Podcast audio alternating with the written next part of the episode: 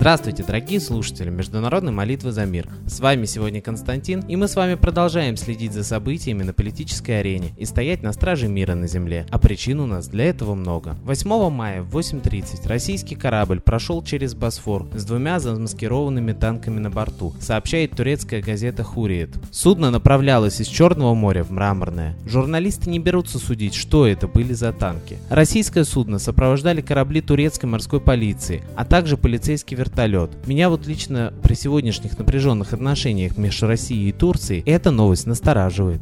А вас? А в России сегодня празднуют День Победы в Великой Отечественной войне. Напомню, что по официальным данным, приведенным в Википедии, в этой войне насчитывают 12 миллионов военнослужащих убитыми и умершими от ранений, 555 тысяч умерших от болезней, погибших в результате происшествий, осужденных к расстрелу, и 4,5 миллиона попавшими в плен и пропавшими без вести. И сегодня уже мало кто задумывается и понимает, каких неимоверных усилий русского духа стоила эта победа. И тем обиднее терять ее. Ведь наши деды, героически сражавшиеся за светлое будущее своих внуков, и представить такого будущего себе не могли. Посмотрите, как сегодня живут ветераны. Те единицы, которые пережили боль развала мощнейшей мировой империи, Советского Союза, которые пережили лихие 90-е, разрушившие остатки некогда мощной экономики, а теперь переживают бесплатную раздачу земель России иностранцам. Земель, за которые они проливали свою кровь, за что они боролись и гибли. Президент Украины Петр Порошенко заявил, что Россия без Украины не смогла бы одержать победу во Второй мировой войне. Об этом он сообщил в ходе встречи с ветеранами. Как передает Радио Свобода, Порошенко отметил, что украинцы воевали против нацизма в рядах Красной Армии, советских партизанских отрядов, в составе армий других стран антигитлеровской коалиции. Так почему же в некоторых городах Украины сегодня ветераны 9 мая не отмечают? И это распоряжение государства, потому что правоохранители боятся беспорядков. И эти ветераны, победители, вынуждены тихо выпить свои 100 фронтовых в уголочках своей однокомнатной хрущевки. И эти ветераны, украинцы и русские, смотрят теперь, как воюют их внуки. Да и в России для пышных празднеств поводов мало. Страна реально стоит на пороге Третьей мировой войны. К такому умозаключению можно прийти, проанализировав последние провокации в новостях и расположение и активность баз НАТО на границе страны. Коллектив нашей передачи поздравляет сегодня всех с этим праздником Победы и призывает всю силу этого победного дня направить в молитву за мир. Давайте обратимся в небеса, все вместе, и попросим силы высшие сохранить столь шаткий сегодня и хрупкий мир. Поблагодарим наших предков, помолимся об их успокоении и попросим у них прощения за то, что мы не защищаем нашу Родину, отвоеванную ими такой ценой. А кому молиться сегодня, когда в России столько много разных религий? Молитесь солнцу. Оно светит всем, вне зависимости от веры. Ему поклонялись с древнейших времен под разными именами. Ра, Митра, Майтрея. А согласно многим эзотерическим учениям, именно этот высший дух и поведет человечество в золотой век. А я передаю слово нашему постоянному гостю и идейному вдохновителю передачи Светлане Ладе Русь.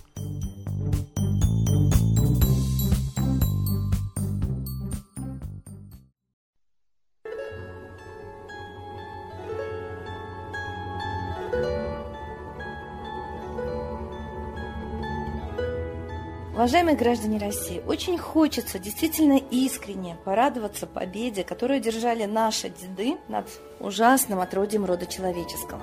Но вот такой пышный праздник затмевает реальность. Те же самые банкиры, которые вытащили из ночлежек фюрера, сделали его лидером, ширмой, они заставили его, кроме Европы, напасть на Советский Союз. Штаб Гитлера не хотел, они знали, что это поражение.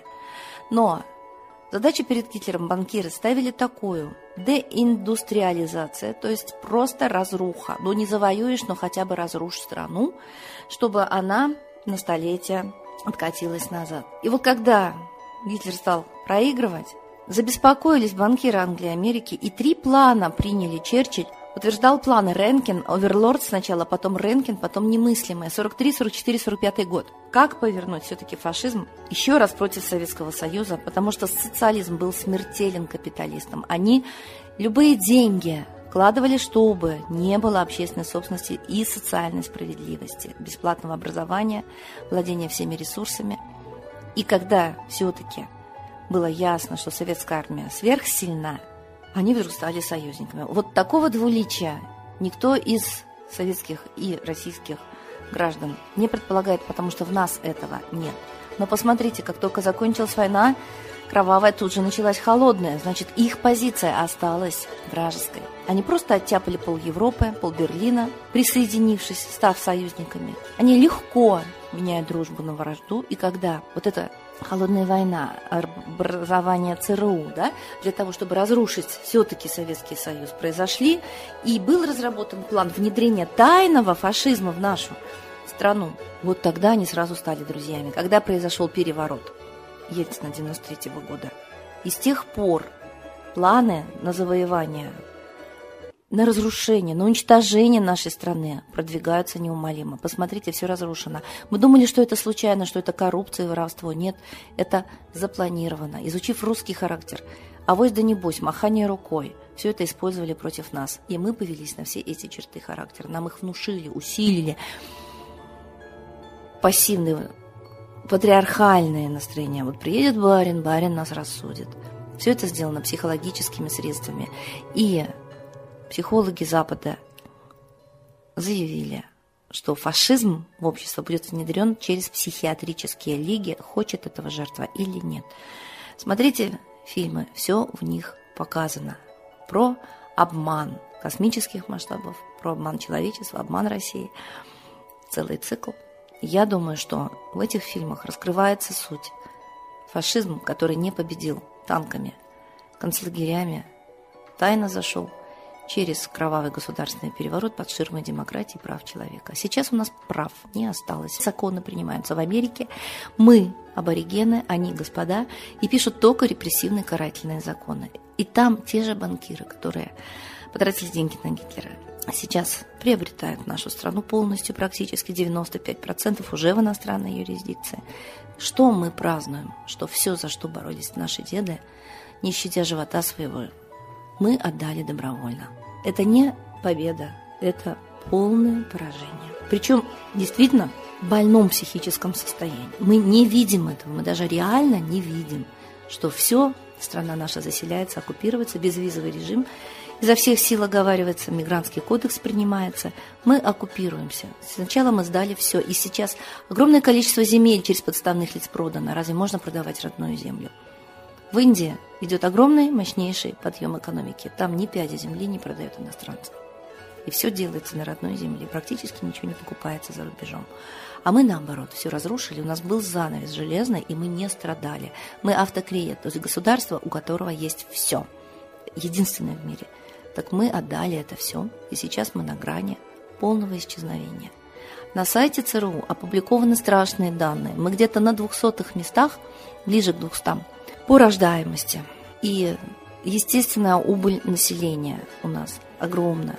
Практически больше в два раза, чем в Великую Отечественную войну. Идет война на нашей территории, мы вымираем. Если в войну более 500 тысяч уходило в месяц, то сейчас 1 миллион практически. Это страшно. Что мы празднуем? Опомнитесь. Может быть, наконец напрячься, проявить героизм и освободиться от тех, кто тайно зашел в нашу страну и управляет от имени народа, а на самом деле в интересах тех, кто этот госпереворот провел. Напоминаем, Ельцин консультировался с Клинтоном, президентом Америки, и с Гельмутом Колем. А Ельцин поставил Путина. И вот сейчас, сейчас Путин изо всех сил организовывает победу. А мы не видим лица Путина с 2004 года. Кто эти люди? Официально требуя идентифицировать личность президента, мы получили ответ. Изменение его внешности не нарушает ваших гражданских прав. Извините, в чьих руках ядерный чемоданчик и судьба страны, если я не вижу соответствия внешности президента сейчас и в первоначальном варианте. Если мы насчитали шесть разных лиц, уже и пресса Запада смеется, а мы все верим и торжествуем, и празднуем. Есть все основания считать, что именно тот враг, которого мы победили в 1945 году, зашел к нам в страну и давно ей владеет. Значит, нами всеми. Задумайтесь, граждане России.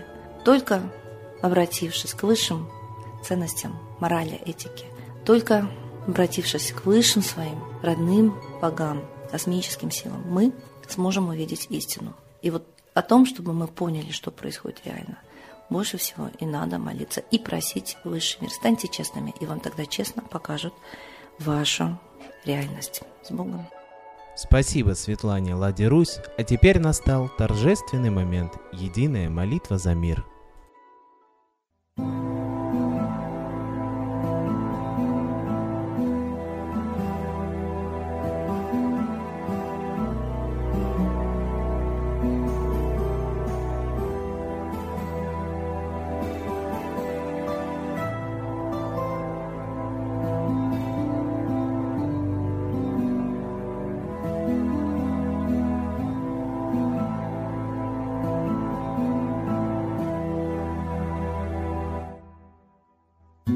Дух смерти и зла над Россией клубится, И заговор тьмы над народом глумится. Исчезли последние крохи в стране, А НАТО, Китай уж готовы к войне. Солнце родное, спаси нам страну, Трусости, лени, прости нам вину.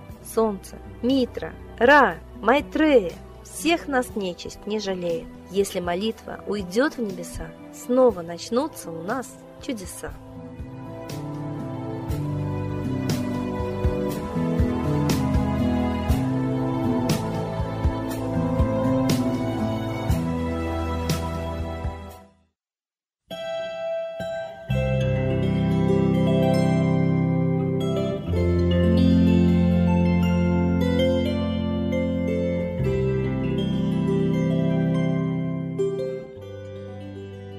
Спасибо всем, кто был с нами и молился за мир, а мы с вами прощаемся до следующей трансляции.